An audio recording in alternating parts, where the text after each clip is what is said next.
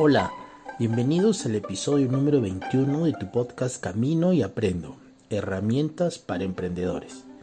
Yo soy José Canales, emprendedor, coach y abogado, fundador de la casa de cambio virtual dolarsol.com. Queremos iniciar enviando saludos a nuestras amigas y amigos oyentes de Virginia, New Jersey y Oregon, en Estados Unidos, quienes se contactaron con nosotros por mensaje de voz. En este podcast tendremos como invitado especial a Andrés Carrasco. Él es CEO de la aplicación SmartBus. Te damos la más cordial bienvenida, Andrés.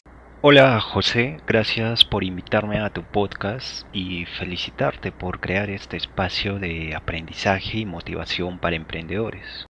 Cuéntanos por favor sobre tu empresa tecnológica. Juntamente con mis dos socios, Harry y Fred, hemos constituido la empresa Smart Tech Solutions, con la cual hemos podido comercializar nuestros dos primeros productos, que son Smart Bus, que es un sistema de control de flota para empresas de transporte público, un aplicativo para conductores de transporte público que avisa de los paraderos, y también una aplicación para pasajeros para que puedan geolocalizar buses de transporte público. Con este proyecto actualmente estamos trabajando en la municipalidad con la municipalidad provincial de Arequipa y es nuestro deseo que muy pronto pues la población arequipeña pueda ya disponer de este aplicativo. Y Payana, que es una aplicación para conductores de movilidades escolares, donde eh, les muestra la ubicación de los alumnos a los cuales debe recoger, la ruta más óptima, velocímetros, hay un chat grupal que puede conversar con los padres. Eh, ya que de la misma forma los padres tienen otro aplicativo donde pueden geolocalizar a las movilidades escolares de sus hijos y recibir notificaciones en tiempo real.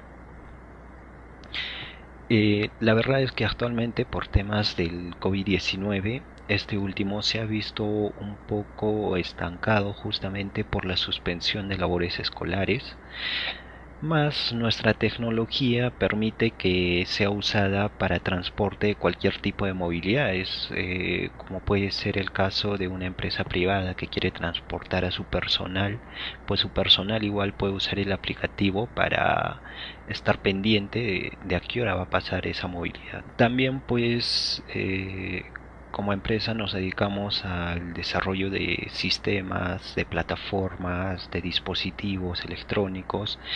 Eh, incluso ahora eh, estamos haciendo un dispositivo para justamente pacientes con COVID-19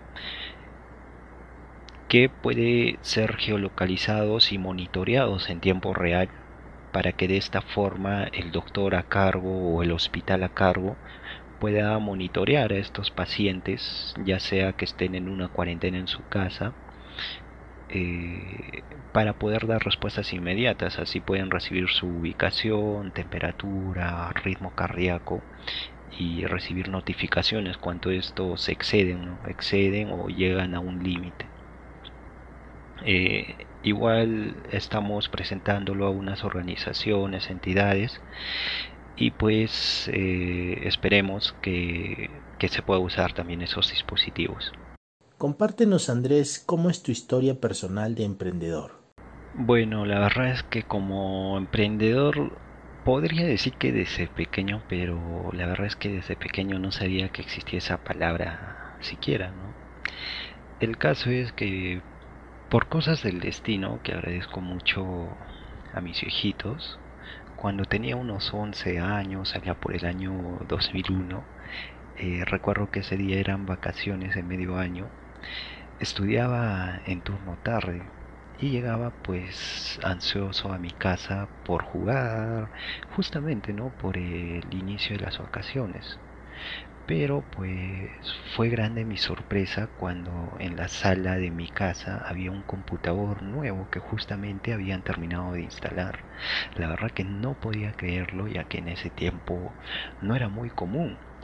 Eh, era una Pentium 3 con 8 megas de video, 256 megas de RAM para las personas que saben un poco de computadores La verdad que era una supercomputadora para ese tiempo, pero ahora ya es una completa chatarra para el tiempo actual.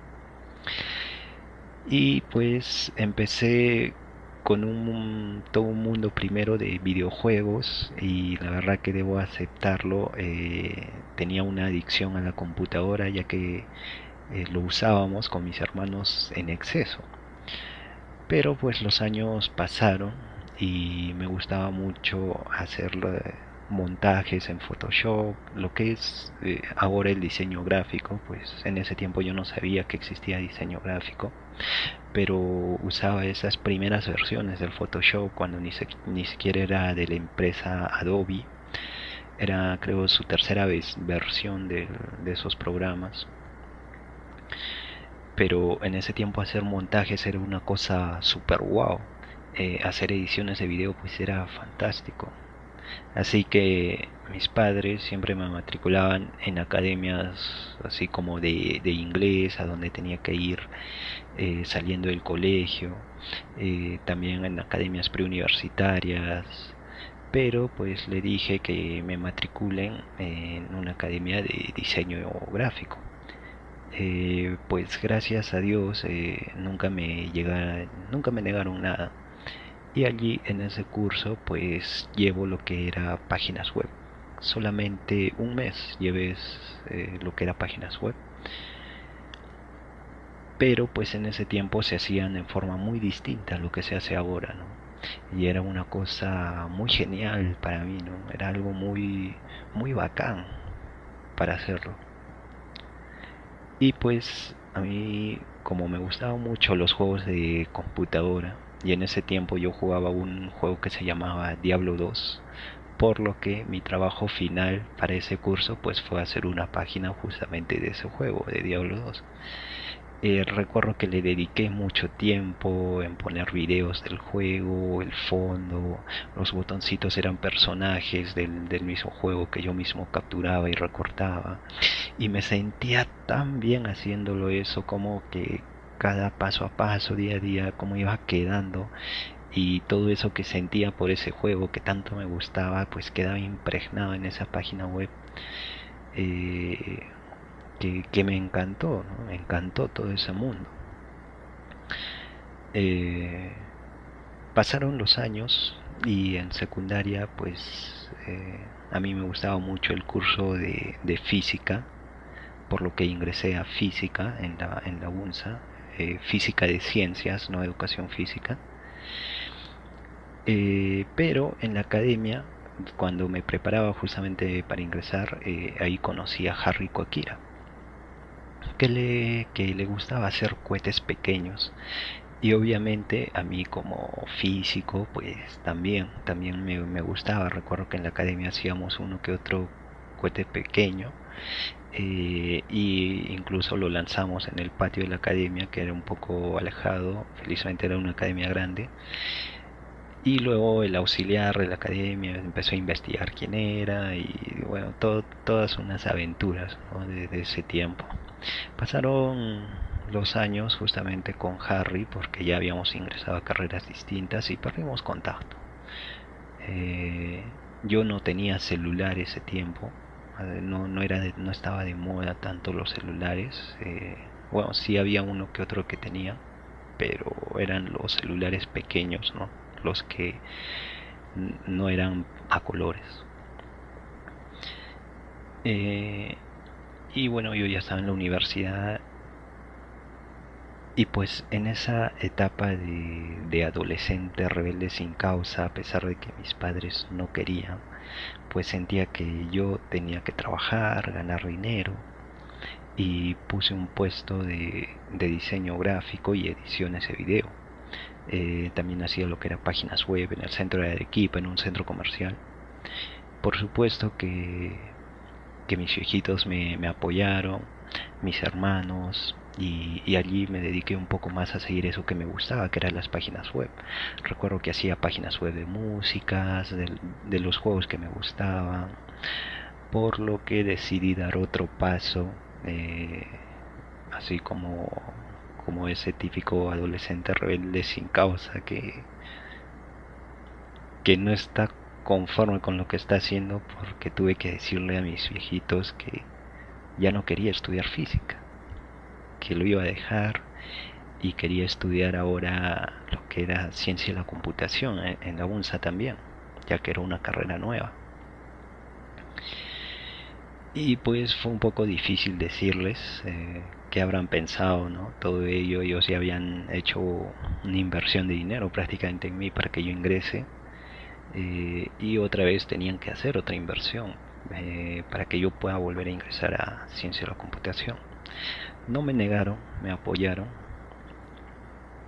pero pues no iba a ser un traslado interno porque por un lado no, quería renunciar a física que, hasta ahora la verdad me gusta. Así que me apoyaron mi hermano se quedó a cargo de mi puesto y bueno debo confesar también que no ingresé a la primera eh, por lo que mis viejitos nuevamente tuvieron que hacer una inversión y ingresé a la segunda, ¿no? Esto lo digo porque estoy agradecido con la paciencia que, que ellos me tienen hasta ahora. Entonces, logré ingresar. Allí comenzó un mundo de programación, amigos que les gustaba la programación. Ahora sí podía llegar a mi casa a seguir haciendo páginas y mis, viejitos ahora sí me creían que estaba haciendo cosas en mi carrera porque eso no sucedía cuando yo estudiaba física. Porque no querían que esté mucho tiempo en la computadora. Así que un día de esos en mi universidad me volví a encontrar con Harry. Eh, después de muchos años e intercambiamos números. Después él me llamó para ser parte de un grupo de desarrollo de drones que se estaba dando en la misma UNSA Allí conocí a Fred, pasaron unos meses y se me ocurrió la idea del Smart Bus, por lo que contacté con Harry Fred, donde hemos comenzado ya toda una aventura que nos llevó a ganar un premio con Innovate Perú, a viajar los tres a otros lugares, eh, mientras íbamos desarrollando esta tecnología, noticias buenas, noticias malas que teníamos que compartir, eh, en fin todo, toda una aventura, un mundo que, nos gusta. Antes de esto, pues yo había desarrollado otras plataformas Que, no habían llegado a ser conocidas. Eh, alquilaba con otros compañeros oficinas para poder eh, llevar a cabo esos proyectos. En fin, creo que siempre me he dedicado a esto pero ahora este proyecto pues ha tenido mucho mayor impacto justamente con mis compañeros Harry y Fred entonces hasta hoy en día pues nos sigue permitiendo hacer lo, que nos gusta ¿Qué consejos les darías a aquellas personas que recién quieren emprender? Bueno, eh, en cuanto al emprendimiento, si bien es cierto, no es algo sencillo, es una aventura en realidad que que a uno lo lleva a ser más fuerte ante las situaciones de la vida misma. A uno le obliga a, explotar al máximo los, los limitados recursos con los que uno empieza. Y uno mismo se obliga a, a pulirse en muchos sentidos. Por eso mismo, si te nace emprender, crear algo, pues empieza a hacerlo ahora mismo. Porque incluso después de, escuchar este mismo programa, ya uno debería comenzar a hacerlo, porque es lo que a uno lo, va a diferenciar de las demás personas. Eh, muchas veces en reuniones con amigos, compañeros, eh, muchos dicen tener la, idea del millón, o creo que todos tienen la idea del millón.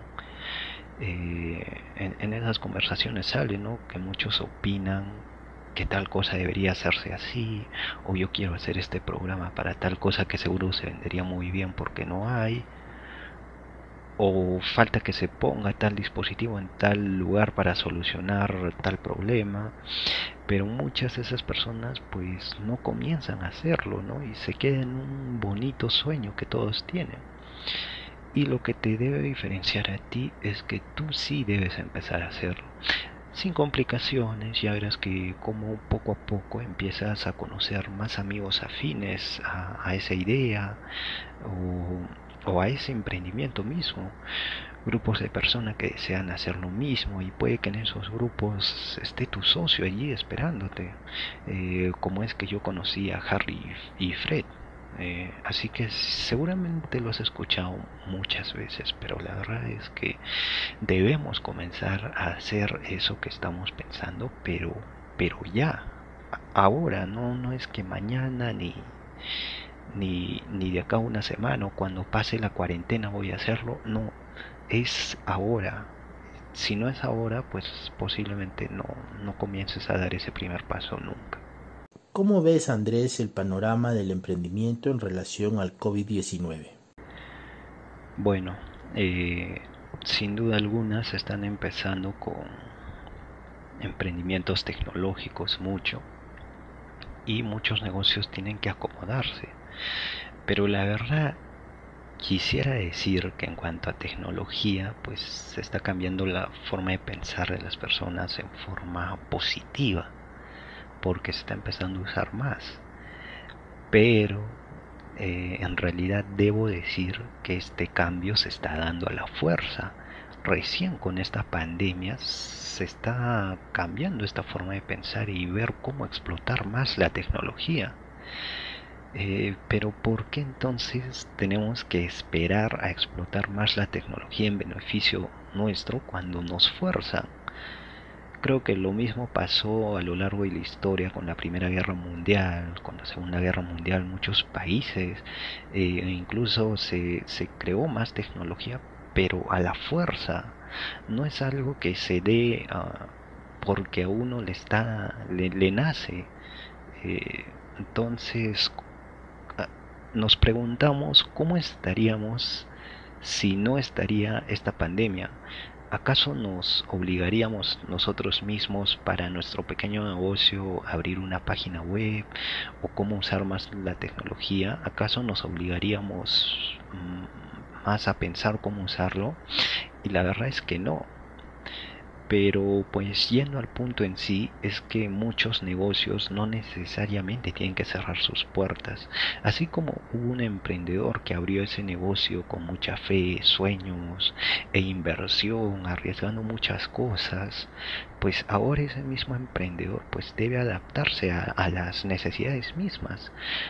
Eh, voy a poner un ejemplo como el caso de la música. Eh, la verdad es que muchos no se han dado cuenta porque no están en ese rubro de la música, pero así como los negocios ahorita están pasando por, por esta escasez, la música también pasó, los cantantes pasó por una escasez muy similar. Porque antes ganaban mucho dinero vendiendo sus discos de vinilo, hasta los cassettes y un poco hasta los CDs pero pues empezó lo que era la piratería, las páginas web de música, los videos como YouTube. Eh, y pues ya no les generaba esas ganancias por esos discos y muchos empezaron a protestar.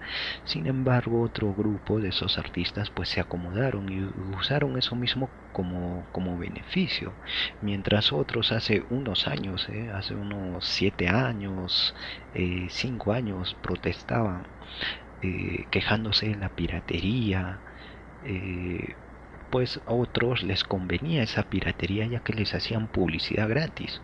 De un momento a otro lanzaban una canción y ya medio mundo se enteraba.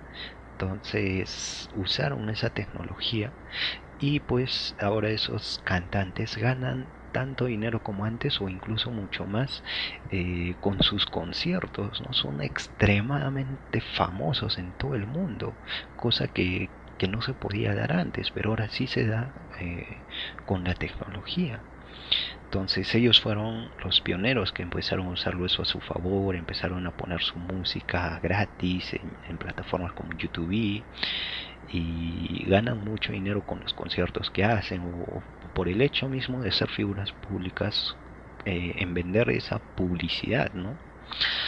Entonces es algo a lo que nos tenemos que acomodar y los negocios actuales tienen que hacerlo y usar este problema eh, en favor mismo. Por tanto, eh, sí se está cambiando y se tiene que usar más la tecnología, pero que esto nos quede de enseñanza a todos. De seguir innovando con nuestros negocios, con las futuras tecnologías que van a salir y no esperar a que de acá a unos años algo nos fuerce a hacerlo como lo está haciendo ahora, porque la verdad es que ahora muchos negocios no tienen ingresos y no tienen con qué invertir eh, para hacer una página web, para hacer sus deliveries y todo ello, ¿no? Entonces es un problema. Lo ideal hubiese sido que muchos negocios ya hagan ese delivery desde antes y no esperar estos problemas y bueno, ¿no? Como dicen, ¿no? A, a golpes al final tenemos que aprender. Finalmente, ¿cómo te pueden contactar? Pues nos pueden contactar por la página de Facebook de nuestro emprendimiento SmartBus. Simplemente ponen SmartBus y, y allí es un logo con fondo azul y el logo blanco y puedes mandarnos un mensaje por ahí gustosamente los atenderemos para poder aportar algo en sus ideas muchas gracias José por la invitación eh, y nuevamente felicitaciones por este espacio que, nos suma a nosotros a los emprendedores